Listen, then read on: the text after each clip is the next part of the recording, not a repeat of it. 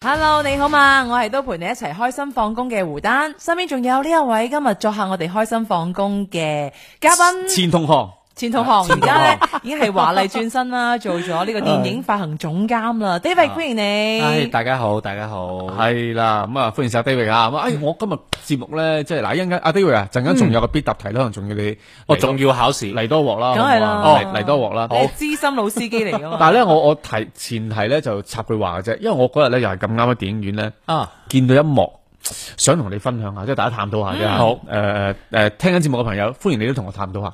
咁我睇咗部電影，咁我就好坦白咗，我就就將個電影飛就攞去嗰個前台，就叫佢吸個張就停車免費啦。嗯咁而家都好興都係咁做。係啊，咁跟住咧，後邊就有一對嘅母子嘅傾偈啦。嗯啊，啊，母子傾偈咧好犀利啊！咁啊，佢就講，首先個仔咁講嘅，佢話：，係我呢部電影，我當時如果聽我 friend 講，投資少少，而家係大把執啦。咁啊，跟住阿媽就話啦：，嚇係咩係咩？投資一啲就可以執到啦。係，梗係啦。佢同我講幾萬蚊啫嘛，執十幾萬啊。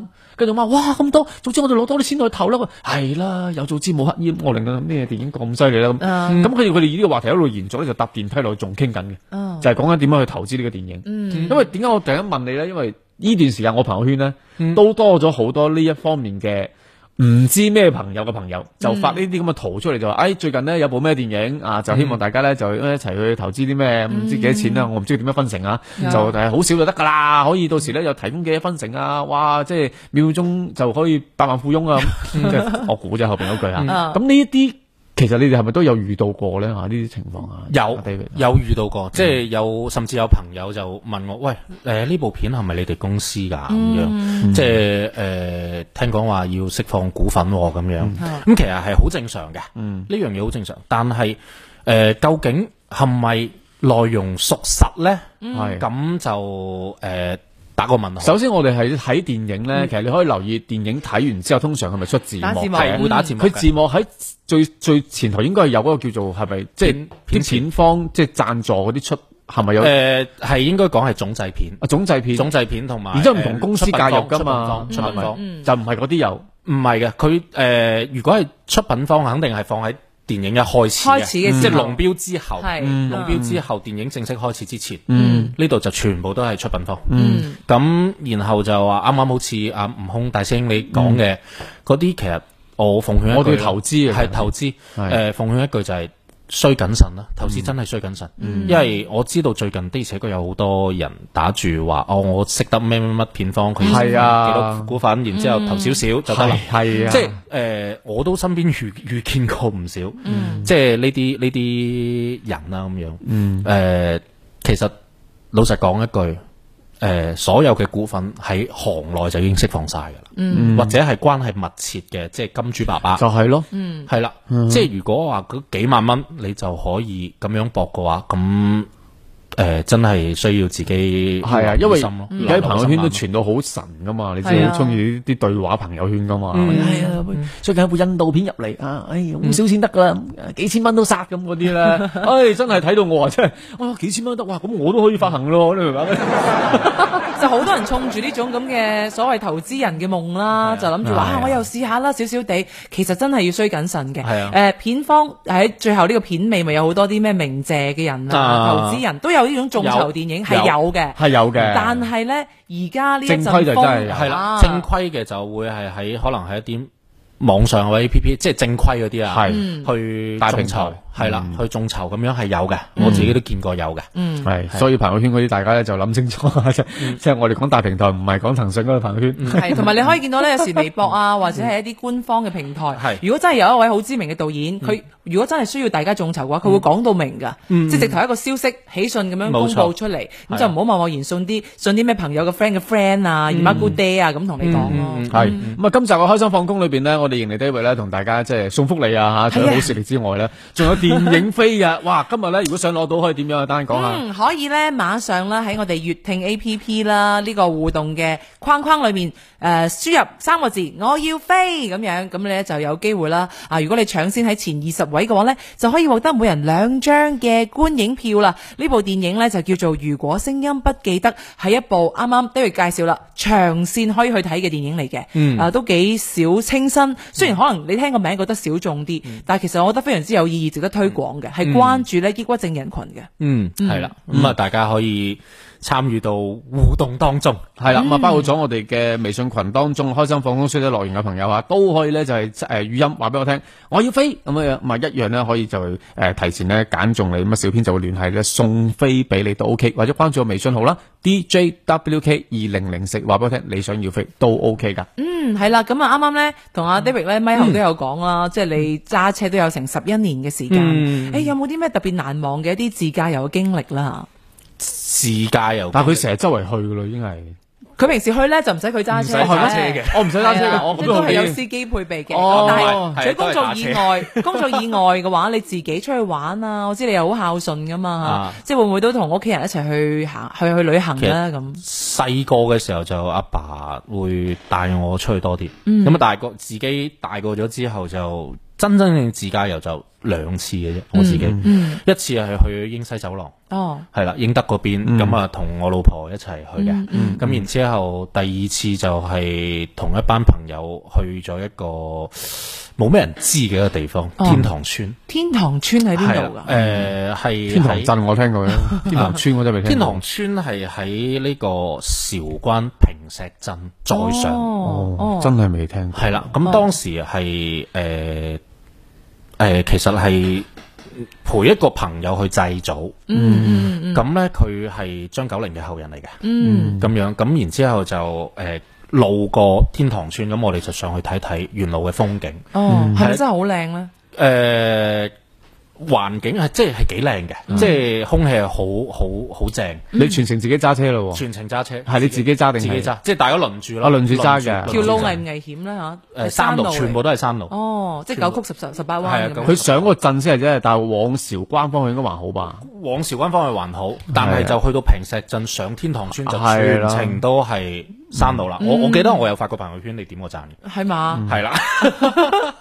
咁然後咧，然後喺嗰個路程當中有冇啲咩驚險嘅事發生咧？就诶、呃走嘅時候咧，嗯就遇到碰瓷。哦，吓？嗯係你部車啊？係啊，我嗰部即係當時唔係我揸嘅，唔哦係我揸，係我朋友揸。佢咁點樣哦碰法咧？佢其實當時係我哋落山要轉彎轉右，哦咁咧就有部摩托車上緊波。哦，嗯咁咧佢可能冇留意到，其實因為中間有啲樹啊擋住，嗯咁佢冇留意，咁咧佢就見到我哋部車，因為我哋已經急停咗，我哋見到佢，我哋停咗，佢部車自己瞓低咗，佢部摩托車瞓低，自己突然間瞓低。係啊嚇親啦，俾因佢嚇為佢親。係搭住個人嘅，哦嗯又攞住啲貨物，即係啲雞蛋啊嗰啲嘢，哦，咁啊真係嚇親啦，可能。應該係咁樣。但係就佢自己就嘣一聲，哦砰一聲，走，我同你講，唉，就係真係咁講，啲雞蛋你啊係啦，要我哋賠錢，祖傳落嚟生佢，就係靠你。我同你講，而家我哋啊暴龍哥就行咗出嚟啦。食咗粒雞蛋可以生幾多個蛙？你知唔 知啊？你搞到我哋生唔到啲多，成個村同你過唔 去， 嚟人攞啲槍過嚟。咁最後你係真係賠錢俾佢冇咩冇冇，我哋馬上叫警察係嘛？冇。都冇，都冇，點因為樣解嗰陣決時呢件係事？我我佢係開住我，我係坐喺副駕嗰陣時，嗯副駕位，咁佢就喺我副駕呢邊講嘢，咁呢，我就細聲同我朋友講，等佢隻手一縮開嘅時候，我就誒走即刻走，咁我關槍，我因為我就係留咗半格嘅啫嘛，嗯哦留咗半格槍嘅哦啫，然之後就佢真係啱啱好鬆手，我話走 飆車。係咁啊就絕絕塵而去啦。絕塵而去。本來我哋轉右哎呀我哋雞蛋嘅點算啊，本來我哋要轉右嘅，我都冇轉右啦，即係叫佢唔好轉右，直哎行，直行哦，咁樣，因為我記得係可以係通嘅條路嗯係。通常呢個如果電影橋段裏邊咧，就部車一走咗啲塵咧，係一過之後你佢佢有先一蚊雞就慢慢飄落嚟咁嗰啲。係啊，因為我係睇到倒後鏡，我見到 嗰兩個人係係指住我哋部車嘅，哦。係啊，咁梗係啦，即係碰瓷不遂啊嘛，係咁啊點辦？係好啊好抌心噶嘛。係咯，哦真係危險嘅，即係我諗大家喺自駕過程當嗯中，成、即係有機會遇到呢種情況都好閉翳啊！特別有機會有啲朋友咧開啲豪車添嗯啦，就真係要特別小心啊！ 去到啲其唔係好熟嘅城市，盡量就真係避開啲是非。係嗯係嘛？即係呢個係對自己最好嘅保哎啊護，即係冇話好沙塵諗住開住部靚車係嘛？我有咩事啊？而家一落車咧，你又出事啦。嗯最好就反鎖部車，有咩事報警。我呢個就最實際。嗯係真係唔好立亂開槍啊！真係。係啊，呢個即係相當之危險。嗯，系咯，亦都提醒翻大家啊吓，即係參與我哋節目互動咧，就要講我要飛三個字係咪？嗯咁啊、成功，如果啊俾我哋诶数到你係前二十位嘅朋友咧，我哋將會咧有小編通知你去領取呢個飛嘅，因為係啊觀影嘅時間咧會係喺星期六晏晝係嘛？嗯，星期六晏晝星期六晏晝兩點四，兩點四個字，咁到時我哋小編會聯繫翻你嘅吓。係啦， OK 我聽日都有效啊，繼續可以參與啊呢個吓。係喎，可以啊。聽日，因為我哋聽日做直播啊嘛，嗯係嘛，咁啊冇冇浪費啊嘛，係咪先？好多謝 Lens 咧，又關注咗我哋嘅微信啦，咁啊，亦都可以喺誒行經任何路段同我哋進行互動交流嘅。咁啊，呢邊廂我哋嘅誒。聽眾群當中咧，就阿斌少都講話，哎呀呢啲嘅誒電影咧，如果要咁樣眾籌啊，小心啲啊，容易收到錢啊走佬噶，咁啊容易碎瓜打告啊，係啊係啊，咁有呢個有時候有發生過㗎。係咯係咯，所以咧我哋即係要特別今日好多謝 David 啦嗯吓，咁啊帶俾我哋咁多乾貨，同埋咧又同我哋送飛啊吓，嗯咁啊跟住落嚟咧係咪仲有少少嘅呢一個搶答嘅環節搶要唔進搶行？啊？搶埋佢啦，好唔好啊？係啊係考啊，試走走個儀式啊，睇下呢方面有呢個咩題目要升級少少係咪？啊題目升級，唔使係咪要嚟個啦難度啲啲大仲啲有呢嘅？個五題嘅必答真係好快過㗎咋。好啊，嚟啊！啊，丹你啫，玩難度題啲咁子 咁狠，唔 使唔使唔使啊！好，嗱呢題係咁樣嘅。 駕駛機動車駛離停車場進入主路嘅時候，駕駛人應當鳴喇叭，示意主路車輛讓行。請問呢個題正確定錯誤呢？诶、我要諗諗先。唔緊要，分析下 駕駛機動先車駛離停車場進入主路嘅時候，咁你覺得駕駛人應該係咪要響下喇叭，示意主路嘅車輛讓行呢？诶、应该呃就唔使嘅，但係嗯诶点讲咧？即係如果係夜晚黑嘅話，你着盞燈诶揿一下。即係撳一兩下應該示意，我認為係還可以，我唔知係啱定錯啦咁樣，係啦、就係按道理就應該唔乜嘢係錯嘅，系錯誤嘅係係咪啊？OK，你估啱啦，你估啱啦，係啊你估啱啦。诶，呃因為咧，你即係出呢啲主路嘅時候咧，首先你要開啟呢個轉向燈先啦，咁然之後你梗係要前後左右去觀望啦，咁啊確認安全之後你先駛入主路啊。咁啊，如果你啱先講到 David 講到話，即係夜晚黑嘅話咧，就唔係淨係開轉向燈，最好咧就能夠遠近光都閃一閃，咁啊能夠令到遠處過嚟嘅車見到前方閃緊燈，咁啊起碼有個提示嘅。係好啦，咁啊第二題，社會車輛可以喺出租車停車位臨時停車喎，呢條題正確定錯誤啊？出租車即係的士嗰啲係啊咪？係系啦，出咁肯租定車唔得啦唔得嗯梗係嘅唔得，OK 吓，我哋講一定係唔得噶啦，現實當中我難講。 你估啱啦，你估 啱啦，你估啱啦你壞啦你大家明壞啦嘅，你大家明嘅，唔係陣間停停啫嘛，係咪落個客啫嘛吓？好啦，第三題，行車中發現行人突然間橫過馬路嘅時候，應該要迅速咁樣減速避讓。呢條題正確定錯誤啊？絕對正確啦，禮讓行人啊嘛。嗯。你估啱啦，你估啱啦，你估啱啦，係啊係啊係啊。第四題，駕駛機動車經過兩側有行人而且有積水路面嘅時候，應該要砰砰聲撳個喇叭提醒行人㗎。诶、太明顯啦嘛 呢題，呃係都咯，係錯咯，送分題啦都係錯嘅。響喇叭真係太乞人憎啦，真係呢個位。你估啱啦，你估啱啦，你估啱啦，係啊係啊係啊咁。啊，正確點樣行呢？應該當然就係減速慢減速行啦。咪先，你啲水會逼到人哋身係啊，上。呢個都唔好啦。真係好討厭，其實真係唉特別整濕啲靚女，我真係好係咯遺憾啊！即係上如果上你車話好似好坑妹咁，今日着到咁靚，又着晒裙咁樣，突然間俾啲水整濕咗，唉但咁係佢樣黑扮掹掹可能睇唔到。我啊試過真係俾俾俾車接到濕啦，係啊，真係嘅哦係咁好理氣㗎。成日嘅心情都唔好啦，係哦咯。整個人都不好啦。但係有時咧，嗱，我想幫啲司機講咧，又唔係個個司機都有心嘅，因為有啲暗坑，佢睇唔到啊嗯我哋講嗯暗坑咧就真係有個氹咧，特別落雨，我真係睇唔到。咁有時你開嘅時候咧，正常雲速咧，因為佢暗暗坑裏邊有一氹水嘅，嗯個司機你唔知嘅時候，你正常開過都好咧，佢突然間一粒落去嗰個碌，佢咪嘭嗰下咧，嗯都會彈到水唔係嘅。呢呢個係暗坑啫，但係好似江邊以前咪嗯水浸嘅，啊，真係就有真係真係好多車都係咁樣接上嚟招標嘅係招標咪嘅，係啊。所以大家嗯啊，各位司機啊，唔該，請有啲素質做文明駕駛員啦。好，最後一題啦，無天更車唔能不能以前車尾燈作為判斷安全距離嘅依據？請問呢條題係正確定錯誤啊？正確嘅，正確嘅。你估啱啦！你估啱啦！你估啱啦！係啊係啊係啊！點解啊？咁樣因你知啦，前車尾燈而家好多前車尾燈有時有問有問題，你唔知嘅，係唔好相信啲尾燈。 你都要睇部車實際啲，大佬係咪？你要判斷部車究竟係咪有即係進行呢個制動，咁咪比較穩陣啲嘅。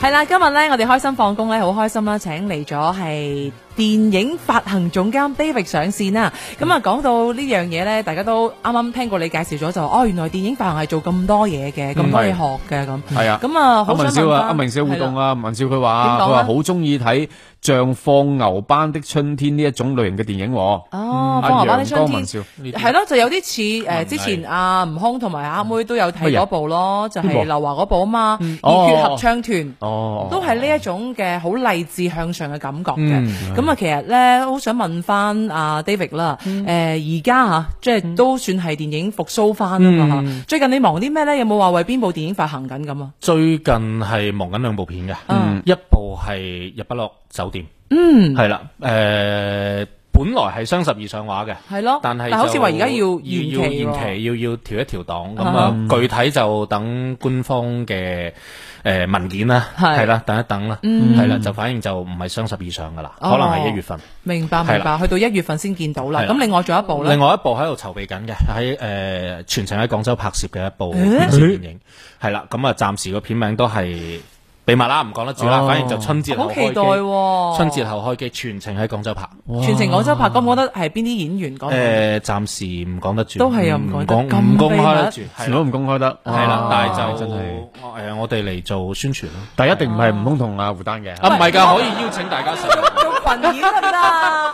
就算冇三百蚊，三十都殺啦，係咪先？ 到時到時會邀請诶，我同我同總製片老闆講聲啊啊，得唔得係啦咧即係要扮啲死屍啊嗰啲可以係 咪唔使死嘅呢部戲，唔唔使死嘅唔使死嘅，唔使死嘅。 係好開心嘅係嘛？诶，幾係合家歡嘅合家歡電影哦啱我哋喎，係啊真合家歡係電影嚟。係咯係咯啱啊！喺度籌備緊，喺度籌備緊。其實我覺得廣州真係應該要做多啲呢一類嘅文化性嘅嘢，其實係啊冇錯。而家好多廣州越嚟越靚啦，係啦，可以多啲去做下呢樣嘢啦，係咪俾大家去感受下？啱先你講嗰個日不日不落酒店酒店，係啦，啊今開日心麻丹花嘅阿丹都好有心去揾到呢一首嘅主題曲喎。係啊，呢只歌都係好好嘅，好特別嘅，而且咧演唱者咧，你真係估唔到係佢邊個啊？騰格爾老師，哦，嗯，所以呢只歌嘅感覺咧好 special 嘅，要唔要感受下咧嚇？而家先感受定啊係先介紹下部電影介啊？紹下先啦，陣間先聽有部啦，影係啦，係係啦，啊。咁啊，呢部影片咧就係以一家神奇嘅酒店作為故事發生地係啦啦。。神奇酒店，係啦，咁啊叫日不落酒店咁樣，就有好多好怪誕、好荒誕嘅古仔。嗯即係佢係唔會日落嘅。咪間酒店叫日不落。係哦，間 真係唔酒關店。事啊，我唔好意思啊。咁然後 對唔咧住，誒演員方面咧就係黃才倫啦，係黃才倫啊，仲有我自己都好中意嘅沈騰嗯啦，嚇佢哋兩個都係開心麻花嘅演員啦，咁咁另外咧仲有謀女郎都喺裏面喎，阿張慧嗯張慧文嗯係啦，都係誒首次同阿黃才倫咧做一個情侶 CP，咁嗯佢哋兩個嘅呢種化學反應咧，我睇預告片嚇嗯還好嘅，OK 嘅。因為其實成部片肯定係開心麻花出品，必定係即係唔會差多去喜劇嚟邊㗎啦唔係啊會差到去邊啦。尤其係其實《日不落酒店》係之前係有，我冇記錯係開心麻花有做過話劇嘅，嗯嗯，係啦。咁啊當時口碑係非常之好嘅，嗯，亦都好搞笑啦，開心麻花啊嘛，嗯係啦。咁誒，黃才倫同誒張嘉敏誒張嘉敏去配合呢一個化學反應，其實誒出乎意料地好嘅，即係我我係睇睇咗啲啦吓。嚇係啦，咁其實係幾搞笑嘅，大家值得去去期待。聽講話咧，即係佢誒唔單止有一啲嘅嗯即係搞笑嘅成分嘅，咁啊仲有啲腦洞大開嘅一嗯啲誒環節咧，係好燒腦下嘅喎。，係啊，哦會有啲大家要睇片嘅時候要諗嘅嘢要去諗一諗前因後果。嗯，係啦，喺度就唔劇透咁多阿啦。 David 啊咧，因為佢真係睇好多好多電影嗯啦。咁你知，譬如我哋我哋好似做汽車試車咁樣，即係有時試到都好麻木咧，嗯或者即係做 DJ 播歌播到都有時都好麻木。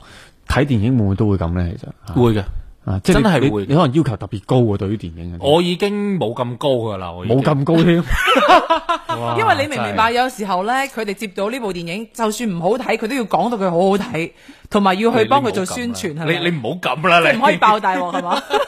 唔好睇到咁講得好有睇啲真係唔係話誒個個都咁啱你口味噶嘛，係咪先？有咁啲電影可能唔係你喜歡嗰種類型，係但係你又要可能大去眾喜歡但係你又要去即係托，因為你嘅職業係啊咁，係啦，冇辦法係啦嘅嗯。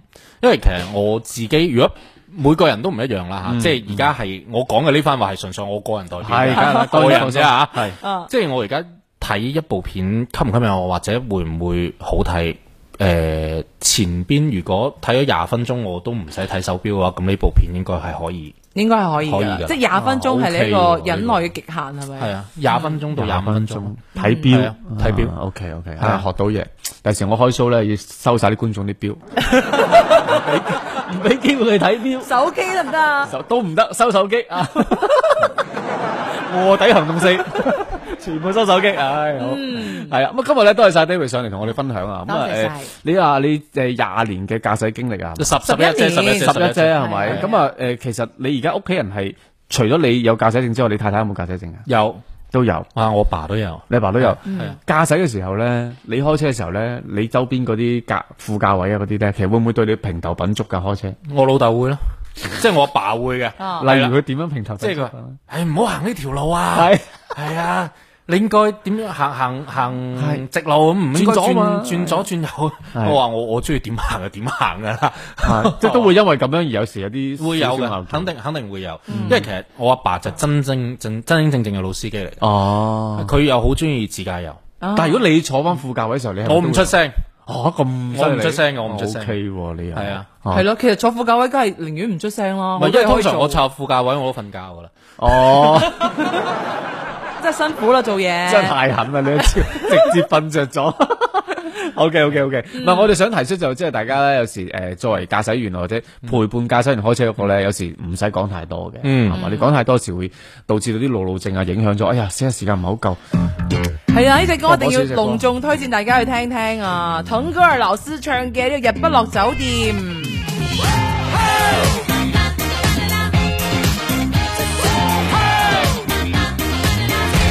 天空的雾来得漫不经心，河水像油画儿一样安静，和平的慵懒不发芽的云，心偷偷的放晴。